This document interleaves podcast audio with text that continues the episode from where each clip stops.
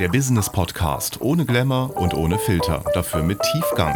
Nina Brogalla und Nicole Barth lassen's auch mal knistern. Es geht um Führung, Change, Konfliktlösung, Vielfalt und Lernen. Jetzt eine Portion Knallbrause.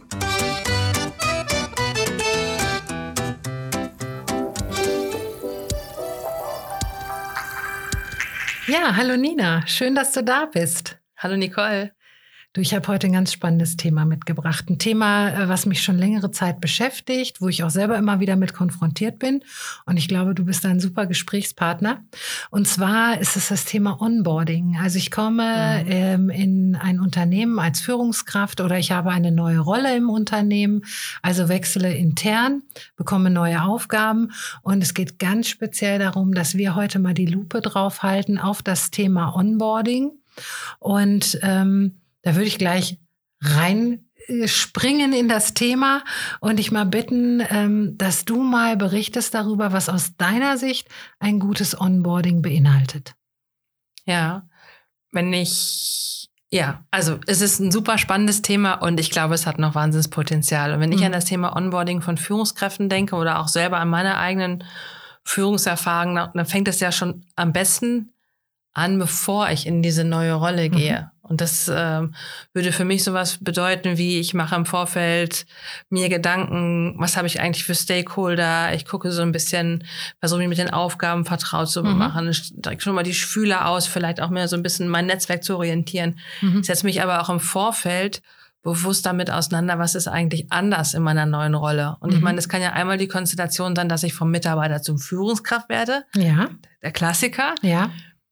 Und dann wird aber ganz oft unterschätzt, wenn ich aus einer Führungsrolle in eine nächste Führungsrolle gehe. Mhm. Dann ist ja ganz oft so von außen die Unterstellung, naja, es ist ja jetzt quasi nur eine andere Rolle, aber sie oder er ist ja heute schon Führungskraft mhm. und trotzdem sind ja die Anforderungen ganz anderes. Also wenn ich ein Team führe, ist es halt was ganz anderes, als wenn ich zum Beispiel Führungskräfte führe. Und ja. mir dessen bewusst zu sein, erstmal mhm. so ein bisschen zu überlegen, was habe ich überhaupt, was habe ich überhaupt in meiner Verantwortung? Also dein Blick gerade auf die Dinge ist so diese Reflexion der, äh, der neuen Führungskraft oder äh, der neuen Kraft, die in diese Rolle kommt. Also wirklich drauf zu schauen, ähm, was bringe ich für Erfahrungen mit, ähm, was hilft mir dabei, ich setze mich auseinander mit meinem Umfeld. Ähm, auf der anderen Seite haben wir natürlich die Rolle des Unternehmens. Was sagst du dazu? Aus Unternehmenssicht könnte ich mir gut vorstellen, dass man ähm, diesen Prozess begleitet und auch mit einer gewissen Systematik begleitet. Mhm. Mm, was ich schon mal oft gemacht habe, also aus meiner externen Rolle heraus, und ich finde es ein, find es ein tolles Angebot, was das Unternehmen damals den Führungskräften gemacht hat, ist so eine Art Navigator. Also mhm. wirklich für die ersten 100 Tage eine Systematik, einen Coach an die Hand zu geben. Das sind am Anfang oft eher intensivere Gespräche und dann fasst das so ganz gut aus, wo man ein systematisches Sparring hat und so mhm. verschiedene Perspektiven, deswegen heißt es Navigator, durchleuchtet. Mhm. Also, dass man wirklich in der Systematik guckt, wie ist die Perspektive auf das Team, wie ist die Perspektive auf deine Peers, also wer sind eigentlich so deine Kollegen und wie kommst du da ja. in das Netzwerk rein? Ja. Wie ist deine Erwartungshaltung von deinem Chef letzten Endes? Was mhm. ist in deinen Aufgaben, in deinen Ausrichtungen letzten Endes irgendwo anders? Was muss ich selber vielleicht nochmal lernen? Wie will ich mich präsentieren? Und dass man einfach darauf gut vorbereitet ist. Mhm. Und das kann das Unternehmen, finde ich, anbieten. Mhm. Mm, ich finde, es gibt ganz tolle Möglichkeiten über das Mentoring. Und ja. das sind ja auch Personen, die kann ich auch schon, bevor ich in diese Rolle gehe, mit reinnehmen. Ich finde wichtig, dass es einen Dialog gibt mit der Führungskraft ja. im Vorfeld, vielleicht auch mit einer Personalentwicklung, um schon mal deutlich zu machen, bei welchen Anforderungen brauche ich vielleicht noch Unterstützung? Was will ich im Vorfeld mhm. vielleicht auch lernen letzten Endes, ja. weil es nochmal neue Anforderungen sind. Ja. Also oft kommt ja, je weiter ich komme, kommt vielleicht eine Business-Perspektive rein. Ich komme in eine Verantwortung für Kostenstellen. Ich brauche mhm. Steuerungsinstrumente. Also Führung nicht nur, ich führe eine, führe Personen und ich führe eine Organisation, sondern ich habe eben auch Managementaufgaben, die vielleicht zunehmend mehr werden. Ja. Und dann habe ich auf einmal betriebswirtschaftliche Themen auf dem mhm. Tisch. Mhm. Also ähm, siehst du das schon so, dass die Führungskraft also selber auch mitgestaltet? Ihren eigenen Onboarding-Prozess? Also sind wir da eher individuell unterwegs oder würdest du schon sagen, es braucht Standards in Unternehmen? Beides. Mhm. Also ich finde wichtig, dass es einen Prozess gibt, ja. der dafür sorgt, dass überhaupt erstmal etwas passiert. Und dann würde ich modular gucken, welche Vorerfahrung hat die Führungskraft, um welche Ebene geht es, um welche Rolle geht es. Ist es eine reine Führungskraft, eine disziplinarische Führungsaufgabe, mhm. es ist eine laterale Führungsaufgabe. Wir haben so viele verschiedene Rollen, aber es ist eine Systematik gucken. Wir gucken auf die Anforderungen der Person, was bringt die Person mit, was brauchen sie. Mhm. Ich finde es total wichtig, dass es Unterstützung gibt für so diese ersten 100 Tage, also ja. so eine Auftaktkommunikation. Mhm. Dass es eben auch systematisch Gespräche gibt und zwar nicht nur mit der eigenen Führungskraft, sondern einfach zum Reflektieren. Ja. Weil jeder auch natürlich weiß, dass man gerade so am Anfang, wenn man neu in so eine Aufgabe reinkommt, dann ist man so unter Beobachtung mhm. aus allen Ecken. Und genau das muss halt auch sitzen. Ja. Ich würde gerne da mal tiefer reingehen ja. an der Stelle, wo du sagst, okay, man sollte viel im Gespräch sein. Ähm, wenn wir jetzt mal drauf gucken, Stichwort gegenseitige Erwartungen. Ja. Ja, ganz konkret. Also, ähm, wie kann das aussehen? Wie kann ich da auch als Unternehmen deutlich machen, was sind meine Erwartungen an diese Rolle, die da neu besetzt wird? Und auf der anderen Seite, wie kann ich auch als äh, Mitarbeiter klar machen, ähm, was meine äh, Erwartungen an das Unternehmen sind? Ja, im Idealfall, und das ich rede vom Idealfall, das ja, ist, glaube ich, längst nicht immer so, hat man ja im Vorfeld, wenn man sich beworben hat, ganz gleich ob intern oder extern, gab es ein irgendwie immer geartetes systematisches Auswahlverfahren. Mhm. Und da, finde ich, kann man wunderbar nochmal nachschärfen, was genau sind diese Anforderungen an diese Stelle? Was mhm. genau sind die inhaltlichen Schwerpunkte? Mhm. Ja, und das kann ja auch sozusagen Teil des Bewerbungsprozesses sein, nochmal deutlich zu machen, wie würde ich denn die ersten Schwerpunkte legen? Mhm. Damit man nicht hinterher, wenn man dann sich äh, committed hat, dass man da zusammenarbeiten will, sagt, nee, das hatte ich mir aber anders vorgestellt. Genau. Also ganz konkret am Anfang klären, was sind Anforderungen, was ist auch die Anforderung an Führungsverständnis? Mhm. Was ist denn das Führungsbild in dieser Organisation, genau. wo ich in der arbeite? ja. ja. ja. Was ist das, was ist die Anforderung an Führung von meiner Führungskraft? Mhm. Wie viel Freiraum habe ich denn? Und wie viel kann ich denn auch selber gestalten? Mhm. Also das finde ich total spannend, weil nämlich nicht nur zu sagen, okay, wir gucken in dieses kleine Zeitfenster von ähm, ich starte jetzt im Unternehmen mhm. und dann die ersten 100 Tage, sondern wirklich auch im Vorfeld schon, im Recruiting schon, wirklich da zu gucken, äh, was müssen wir auch entsprechend gestaltet, gestalten, damit hinterher ein gutes Onboarding stattfinden kann. Genau, und sowas wie ähm, solche Auswahlverfahren und diagnostische Verfahren sind ja die sind ja nicht beliebt, das macht ja keiner richtig ja. gerne. Aber das hat ja zwei Seiten. Das ist ja nicht nur für das Unternehmen ein, ein Check sozusagen und mhm. auch nochmal eine Validierung, sondern es ist auch für mich auch eine Möglichkeit, mir nochmal bewusst zu werden, was ich da noch brauche an der Stelle. Mhm. Weil ich gehe erstmal mit einer guten Absicht rein, dass man zusammenarbeiten will. Ja. Aber man kriegt halt eine Systematik rein und eine Transparenz. Ja. Man wird einfach gut vorbereitet. Man kann sich ja. selbst gut vorbereiten. Und ich glaube auch nicht, oder nicht nur, was ich brauche, sondern auch, was ich will. Ich glaube, ja. heute auch selbstbewusst in solche Rollen hineinzugehen und auch zu sagen, so, das sind auch meine Erwartungen an das Unternehmen. Und da fordere ich auch ganz klar. Und da habe ich auch eine klare Vorstellung davon, wie so ein Onboarding funktioniert. Und nicht, dass ich am ersten Tag dahin komme und ähm, ja, alle gucken mich groß an und keiner weiß, ähm, was, was läuft denn hier jetzt. Ja, und das mache ich natürlich am besten vorher, wenn man eben noch mhm. nicht per Handschlag sich gegenseitig da irgendwie sozusagen vertraglich geeinigt hat. Mhm. Das mache ich aus einer Phase der Unabhängigkeit heraus, wo beide noch die Möglichkeit zu haben zu sagen, dann passen wir vielleicht nicht zusammen. Aber dann muss ja. ich genau diese Fragen stellen. Was ist die Erwartung an Präsenz, an Sichtbarkeit, an Führung, an Kennzahlen? Nach welchen, mhm. woran werde ich denn gemessen? Woran wird denn mein Erfolg gemessen? Mhm. Mhm. Und das muss ich am Anfang klären. Und, und dann kann man immer noch sagen, dann passen wir vielleicht nicht zusammen. Genau. Aber das ist der bessere Ausstieg und der mhm. konsequentere, als wenn man sagt, das wird schon. Und dann steht man irgendwann voreinander und dann kommen solche E-Mails wie aufgrund äh, unterschiedlicher strategischer äh, sozusagen Zielrichtung oder ja. sowas. Ja, genau. Da wurde im Vorfeld oder wurden im Vorfeld die Hausaufgaben nicht richtig genau. gemacht. Ne?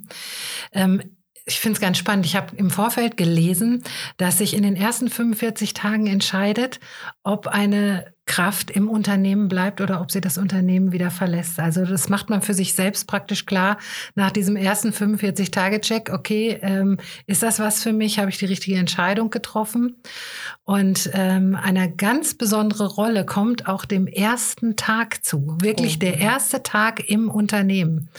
Ähm, wenn natürlich die Anspannung groß ist oder nicht nur die erste der erste Tag im Unternehmen. Wir haben ja auch gesagt, wir gucken auf äh, einen Rollenwechsel im Unternehmen hin. Also der erste Tag auch in der neuen Position. Ähm, was würdest du ganz konkret empfehlen? Was muss vorbereitet sein für diesen ersten Tag? Also erstmal wichtig finde ich, dass es angekündigt ist, dass es kommuniziert ist. Und das mhm. kann eine E-Mail sein oder es kann ein Post sein, je nachdem, was man so für Medien im Unternehmen benutzt, wo ein Foto drin steht und sagt, das ist die Person, die kommt und die hat diese Funktion. Herzlich mhm. willkommen. Mhm. Ab da ist sie da. Im Idealfall gibt es schon sowas wie, er können Sie da und da erwischen, da sitzt mhm. sie oder hier sind Ihre Kontaktdaten. Und es gibt erstmal ein Bild dazu. Es ist erstmal ja. kommuniziert. Klingt total banal, klappt mhm. aber längst nicht immer. Das zweite wäre für mich, wenn es jetzt eine Führungskraft ist, dass es auch eine Kommunikation gibt, ähm, in die, also das eine ist sozusagen in die Teams rein. Das ist wirklich von der Führungskraft. Ja. Das zweite wäre, dass es eine offizielle Intronisierung gibt letzten mhm. Endes, weil du ja auch, wenn du reinkommst, du brauchst ja auch das Mandat, dann in deiner Rolle zu sprechen. Alle ja. gucken auf dich. Du musst aber auch sauber eingeführt worden sein. Mhm. Das mhm. muss irgendwie auch deutlich sein. Also was mhm. sind diese Aufgaben? Was sind die Themen? Was ist die Person? Vielleicht zwei, drei Sätze dazu. Mhm. Ne, das ist so ein Tag.